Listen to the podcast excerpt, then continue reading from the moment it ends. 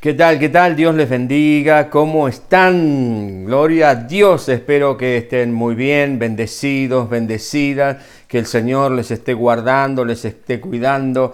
Estamos atravesando por momentos muy particulares, eh, muy interesantes y seguramente alguno por allí estará atravesando alguna situación bastante compleja, pero mire, quiero decirle esto, nuestro Dios es el Dios que cumple todas las promesas. Dios es el Dios de promesas. Si Dios ha cumplido las promesas en el pasado, a ah, mis amados amigos y hermanos, Él estará cumpliendo sus, sus promesas en el presente, aunque estemos atravesando por distintas situaciones y distintos problemas.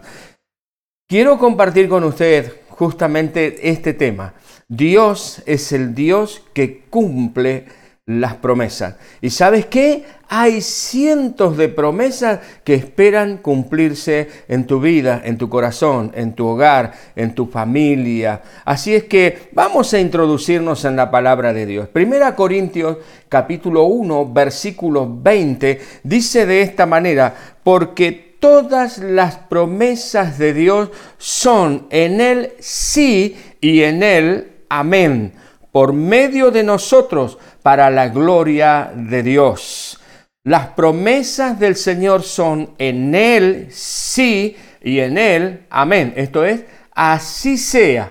Aleluya, esta es una promesa, es una aseveración, esto es una es un principio, mis amados amigos y amigas, es un principio de vida para usted y para mí. Todas las promesas de Dios son en él sí y en él amén.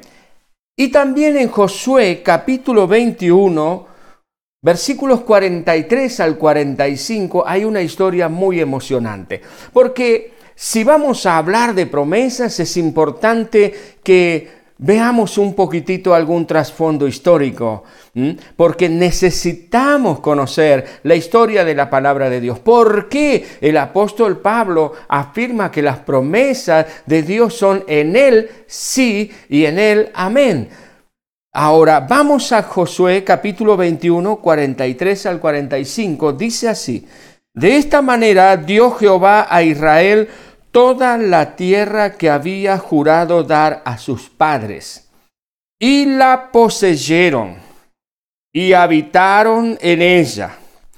Y Jehová les dio reposo alrededor conforme a todo lo que había jurado a sus padres. Y ninguno de sus enemigos pudo hacerles frente, porque Dios entregó en sus manos a todos sus enemigos. No faltó, y fíjese qué interesante este versículo 45, no faltó palabra de todas las buenas promesas que Jehová había hecho a la casa de Israel. Todo se cumplió. Interesante, Pablo dice, todas las promesas de Dios son en él sí y en él amén. Y aquí en Josué encontramos que se nos relata, se nos cuenta, se nos dice que no faltó palabra de todas las buenas promesas que Dios había hecho a su pueblo. Todo se cumplió. Vamos a meternos en esta, en esta apasionante historia, porque una promesa es la expresión de dar o de hacer por alguien una cosa, sea tangible o no. Por ejemplo, las promesas de los votos matrimoniales. Prometo amarte hasta que la muerte nos separe. Es una promesa, es un compromiso. Dado esto es un, sinónimo. Es un compromiso de algo que uno va a hacer, va a realizar, va a entregar a alguna persona, ya sea tangible o no. ¿Cuántas veces les hacemos promesas a nuestros hijos? Sí, mira, si tú te portas bien, vamos a, este, vamos a tomar un helado, vamos a ir al parque, vamos a jugar al fútbol, en fin, promesas. compromisos que uno asume. Ahora, es tan interesante que Dios cumple. Esto es lo maravilloso. Quizás nosotros cuando prometemos algo, luego nos olvidamos o el tiempo se nos agota y parece ser que no, no podemos cumplir las promesas y muchas veces nuestro cónyuge, nuestros hijos, nuestros amigos se quedan esperando que nosotros cumplamos su promesa. Y que más no decir, algún acreedor por allí que está esperando que nosotros vayamos a pagar, a cumplir nuestro compromiso de pago. Bueno, pero esto es otra cuestión. Ahora, las promesas del Señor mías son, miren cuando hace más de 40 años conocí al Señor Jesucristo como Salvador y Señor.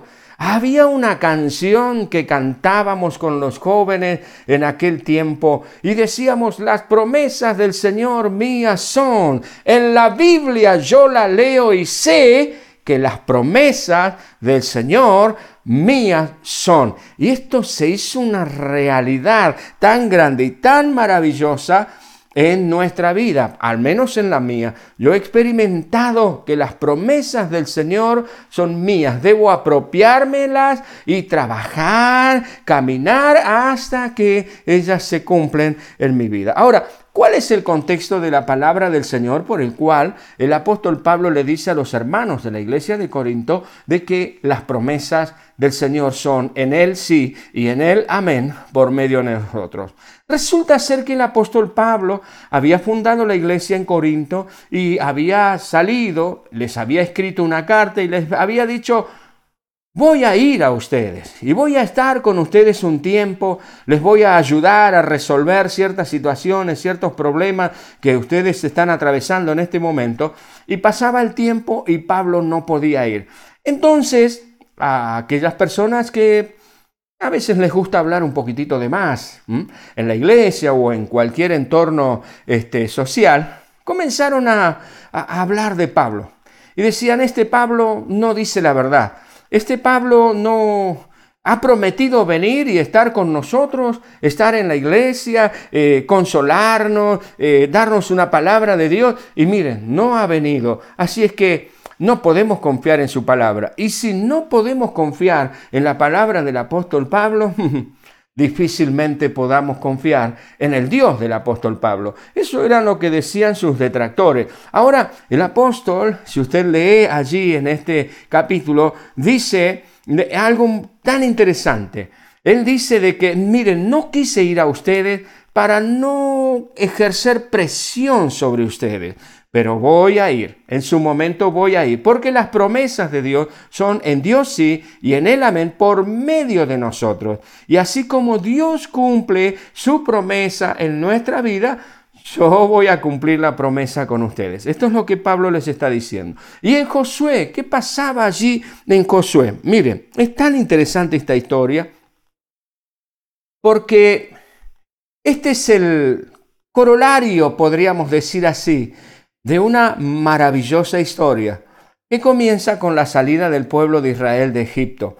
Pero yéndonos un poquitito más adelante, Josué capítulo 1, ese quizás es el cierre de esta historia maravillosa. Ahí encontramos de que esta palabra dice de que no faltó ninguna de las buenas promesas que Dios le había hecho al pueblo. Dios prometió y Dios cumplió. Dios cumple sus promesas. Todas las promesas, sean de disciplina o sean de bendición, que Dios ha prometido, han de cumplirse en nuestras vidas. Están esperando cumplirse en nosotros. Ahora, ¿Qué es lo que sucedió? Miren, veamos un poquitito estas, estas promesas que el Señor le había hecho al pueblo. En Josué capítulo 1, versículos 1 al 9, encontramos esta historia maravillosa de cuando Dios llama a Josué para que lidere al pueblo a fin de que éste entre a la tierra prometida. Y en este capítulo 1, en este llamado que Dios le hace a Josué, Dios vierte algunas promesas sobre su vida. Por ejemplo, yo les he entregado toda la tierra, que pisare la planta del pie de ustedes, Nadie te podrá hacer frente en todos los días de tu vida. En fin, promesas tremendas que vamos a ir viéndolas ahora. Fíjese usted que el Señor le dice a Josué esto y dice en el versículo 3, yo les he entregado a ustedes, como lo había dicho a Moisés, todo lugar que pisare la planta de vuestro pie. La promesa era de que lo que Dios les había dicho que iba a hacer de ellos, a medida que ellos avanzaran, lo iban a estar poseyendo. Ahora, ¿cuál fue el cumplimiento de esa promesa? Fíjese, el versículo 43 del capítulo 21 que leímos hace un momento dice, de esta manera, esto dice el cumplimiento de la promesa, de esta manera dio Dios a Israel toda la tierra y la poseyeron. Dios les prometió que todo lugar que pisare la planta de su pie iba a ser de ellos. Más adelante, en el mismo libro, vemos el cumplimiento de esa promesa. En segundo lugar, en el versículo 7 dice, nadie te podrá hacer frente en todos los días de tu vida. No te dejaré ni te desampararé. Es la promesa que Dios le hizo a Josué. Le dice, nadie te podrá hacer frente. No le está diciendo a Josué de que no iba a tener que enfrentar al enemigo. No, dice, nadie te podrá hacer frente. Es decir, nadie te podrá vencer, sino que tú saldrás siempre siendo un vencedor frente a todos tus enemigos. Y en el versículo 44 del capítulo 21 de Josué que leímos hace un momentito, dice, ninguno de sus enemigos pudo hacerles frente. Cuando usted lee la palabra del Señor en Josué desde el capítulo 1 y viene leyendo capítulo 6, 8, 10, en fin, usted puede ver las distintas batallas que tuvieron que librar, puede ver cómo el pueblo, Josué junto al pueblo tuvo que enfrentar a sus enemigos y luego vemos aquí en el capítulo 21 que dice que ninguno de sus enemigos pudo hacerles frente. ¿Qué fue lo que Dios les había prometido? Ninguno de tus enemigos podrá hacerte frente. ¿Qué fue lo que pasó? Ellos enfrentaron la situación, fueron hacia adelante confiando en la promesa de Dios y Dios cumplió. Ninguno de sus enemigos pudo hacerle frente. El versículo 6 del capítulo 1. Dios le dice a Josué, Josué, vos vas a repartir la tierra a este pueblo por heredad. Es decir, les vas a entregar a cada familia le vas a entregar la tierra para que ellos la, tengan, para que ellos la cultiven, para que produzcan, en fin, para que vivan allí en paz junto con los suyos. Esa es la promesa que Dios le dio a Josué. En otras palabras, Dios le dice a Josué, Josué, vos vas a ser un canal de bendición para otras personas. Vos vas a ser un canal de, yo, Señor, sí, Vos vas a ser ese canal de bendición que va a traer bendición a estas familias, a estas vidas, a estos corazones. Esa fue la promesa. Ahora, ¿dónde se cumple esta promesa? Capítulo 13, versículo 7 y capítulo 14, versículo 1 dice así, Dios le habla a Josué. Ya habían pasado algunos años, ya habían enfrentado algunos enemigos, estos enemigos no les pudieron hacer frente, entonces Dios le dice a Josué, reparte pues ahora esta tierra en heredad. Esto pues es lo que los hijos de Israel tomaron por heredad en la tierra de Canaán, la cual, la tierra de Canaán, les repartieron a los hijos de Israel, es decir, a las distintas familias, el sacerdote Eleazar, Josué, hijo de Nun, y las cabezas de los padres de las tribus de los hijos de Israel. Interesantísimo, cómo esta promesa se cumple. Josué venía de estar completamente atribulado, angustiado, entristecido, porque Moisés su líder había muerto y él ahora se encontraba solo frente a esta gran multitud, frente a este gran pueblo, por tomar una tierra que tenía sus enemigos y que eran poderosos. Y Dios le dice, Josué, levántate y cruza este Jordán a la, tú y los hijos de Israel a la tierra que yo les doy. Mm, todo lugar que pisare, ahí viene la promesa, la planta de tu pie será tuyo. Ninguno de tus enemigos podrá hacerte frente. Tú repartirás esta tierra a las demás, a, las tribus, a las familias. ¿Se imagina Josué? Está como usted o como yo hoy. Señor, ¿cómo es posible esto para mí? Yo, ¿cómo voy a lograrlo? Si estamos en una situación tan, tan difícil, estamos en una situación tan, eh, eh, tan, este, de tanto, eh, de tanto peso emocional. Sin embargo, Josué le creyó al Señor. Josué le creyó a Dios y caminó conforme a las promesas que Dios le había hecho y encontramos en este capítulo 21 tan maravilloso, esto tan lindo, tan lindo. Fíjense, versículos 7, 8 y 9 del capítulo 1 dice, seas prosperado en todas las cosas que emprendas. Luego dice, harás prosperar tu camino y todo te saldrá bien. Y el versículo 9 dice, Dios estará contigo en donde quiera que vayas. ¿Cuál era la promesa de Dios para Josué en ese tiempo?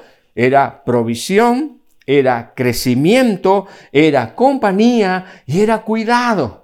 Dios iba a proveer, Dios les iba a guardar, Dios le iba a dar crecimiento, Dios le iba a, dar compañía, estar cubriéndolo en todo momento, lo iba a estar cuidando en todo momento. ¿Cuál es el cumplimiento? Capítulo 21, vamos nuevamente allí. En el último versículo dice, no faltó palabra de todas las buenas promesas que Jehová había hecho a la casa de Israel. Todo, mis amigos y hermanos, todo se cumplió. Dios ha derramado promesas sobre tu vida que están esperando cumplirse. Créelas Créelas en el nombre del Señor y se cumplirán. Más adelante el Señor promete un Salvador. Isaías dice eh, que allí de que un niño nos es nacido, hijo nos es dado, el principado sobre su hombro, está allí prometiendo la venida del Salvador para toda la humanidad ya no solamente para el pueblo de Israel, sino para toda la humanidad. Y esta promesa se cumple. Cuando usted lee los evangelios, encuentra que el Señor Jesús nació y dice la, la, la palabra del Señor, dio a luz a su hijo primogénito, la Virgen, y lo envolvió en pañales y lo acostó en un pesebre porque no había lugar para ellos en el hotel. Lucas capítulo 2, versículo 7. Promesas de Dios que se cumplen. Hay promesas de Dios para usted y para mí. Es evidente, mis amigos y amigas, que si Dios cumplió sus promesas en el pasado, invariablemente, inexorablemente, Él estará cumpliendo sus promesas en nuestra vida, en tu vida, en mi vida, en el presente. ¿Sabes por qué? En primer lugar, tenemos el precedente de que todo lo que Dios le prometió, por ejemplo, a Josué, lo cumplió. Todo. Además, la palabra del Señor dice en Hebreos que Dios es el mismo ayer, hoy y siempre. Dios es el mismo ayer, Dios es el mismo hoy y siempre. ¿Esto qué quiere decir? Si Dios prometió ayer y cumplió, lo que Dios ha prometido para hoy y para mañana, podemos tener la plena certeza, la seguridad, la certidumbre de que se cumplirá.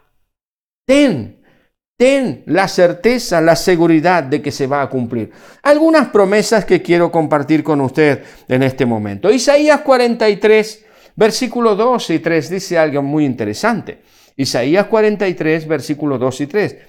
Cuando pases por las aguas, yo estaré contigo. Y si por los ríos, no te anegarás. Cuando pases por el fuego, no te quemarás, ni la llama arderá en ti. Porque yo, Jehová, Dios tuyo, el Santo de Israel, soy tu Salvador. qué, qué maravilloso. Esto, mire, esto implica de que en algún momento, este pasaje implica de que en algún momento vamos a pasar por las aguas de que en algún momento atravesaremos por esas situaciones complejas. Mire, esta palabra, Isaías hace referencia a cuando el pueblo de Israel había pasado, en primer lugar, por el Mar Rojo, en segundo lugar, por el río Jordán. Dos veces en la historia en que las aguas se abren y el pueblo pasa en seco.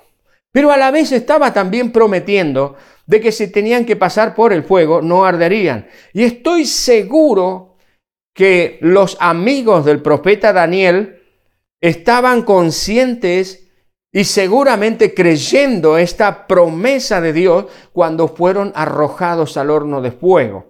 Dice la Biblia que fue calentado este horno siete veces más de tal manera que los soldados robustos y corpulentos que echaron a estos muchachos al horno de fuego y los echaron no porque eran criminales, sino porque ellos estaban obedeciendo a Dios, cuando los echaron allí dice que los mismos soldados murieron, pero estos jóvenes cuando estaban adentro dice que caminaban como si estuviesen en un día de campo, re tranquilos y todavía había allí un cuarto, una cuarta persona que muchos creemos que era el Señor Jesucristo que estaba allí con ellos, antes, por supuesto, de su encarnación. Ahora, más allá de toda esta cuestión, cuando ellos salen del horno, dice la Biblia de que ni siquiera tenían olor a fuego en sus vestimentas. Y esto es maravilloso. Esto es lo que Dios está hablando, esto es lo que Dios está diciendo para usted y para mí. El cuidado de Dios, hermanos, hermanas, amigos y amigas, no se manifiesta en que no tengamos problemas. El cuidado de Dios no se manifiesta en que por allí no tengamos que atravesar alguna situación. El cuidado de Dios se manifiesta en que cuando estamos atravesando esa situación, el Señor impide que nos hundamos, el Señor impide que nos quememos, porque Él nos está guardando. Créele al Señor. Si estás atravesando una situación compleja, difícil, quizás una enfermedad en tu cuerpo, quizás alguna desilusión, algún fracaso comercial, no pienses que Dios te abandonó. Por favor, Él está a tu lado. Las aguas no te van a cubrir, no te vas a hundir, no te vas a quemar, porque Dios está contigo si tú has depositado tu confianza en Él. Filipenses capítulo 4, versículo 19 en el Nuevo Testamento dice lo siguiente, el apóstol Pablo le escribe a los hermanos en esta iglesia y les dice, mi Dios pues suplirá todo lo que os falta conforme a sus riquezas en gloria en Cristo Jesús. Es tremenda, esta es una promesa maravillosa. Pero fíjese que aquí el apóstol Pablo no dice, el Señor les va a suplir todo lo que os falte. No, no, él dice, el Señor les va a suplir todo lo que os falta. Eso quiere decir que algo les estaba faltando. ¿Me explico? Miren, quizás en algún momento tengamos que pasar por alguna estrechez. Quizás en algún momento tengamos que vivir humildemente. Quizás en algún momento tengamos que conformarnos allí con lo poquitito y ya estar al límite. Pero quiero asegurarte, mi amado amigo, amiga, hermanos y hermanas, que mi Dios va a suplir todo lo que a usted le falta si permanecemos en fidelidad y en firmeza a Dios, y en fidelidad en todos los aspectos de nuestra vida. Hace unos días atrás le contaba a alguien de mis primeros años sirviendo al Señor. Y son siempre muy difíciles los primeros, los segundos y los terceros años. Y le estaba comentando de que cuando fui a nuestra primera iglesia de pastor, yo no tenía ni siquiera una cama donde acostarme. La primera noche en lo que sería la casa pastoral la pasé acostado arriba de unos bancos. Gracias a Dios era, era verano, no hacía frío, no tenía frazadas, no tenía colchón. Puse allí una manta que, que, tenía, una sábana creo, arriba de unos bancos de madera y allí dormí. Así es como comenzamos. Cuando tuve que salir de mi casa, de la casa paterna, solamente un bolso con tres o cuatro libros, algunos cuadernos para anotar y una poquitito de ropa nada más. No había muebles, no había enseres domésticos, no había absolutamente nada. Ahora mis amigos y amigas, cuando conocí a Jesús, Él no permitió que nada me falte. Pasamos muchas veces estrecheces, pasamos por momentos delicados, Pasamos por situaciones complejas, pero Dios jamás de los jamás nos abandonó, sino que como esta canción que cantábamos fue una realidad, las promesas del Señor mías son. En la Biblia yo la leo y sé que las promesas del Señor son para mí. En Segunda Crónicas, capítulo 20, versículo 20, el rey le dice al pueblo, crean en Dios y van a estar seguros. Crean en sus profetas y van a ser prosperados. Hoy, en este momento, yo le pido que usted crea en Dios, que usted deposite su confianza en las promesas maravillosas del Señor. Dios no le defraudará. Los hombres pudiera ser que le defrauden. Lo más probable es que sea. Con sus promesas nefastas, con sus promesas allí livianas, de que va a andar todo bien, de que todos vamos a tener todo. Mire, los hombres fallan, pero Dios jamás, de los jamases, va a fallar. Él siempre va a estar al lado suyo. En Mateo capítulo 11, versículo 28 dice, vengan a mí, dijo el Señor Jesús Vengan a mí todos los que estén trabajados y cargados, que yo les voy a hacer descansar. Esta es una promesa del Señor. Para todos los que están un poco turbados, un poco confundidos, un poco temerosos por la situación imperante y por otras cuestiones también.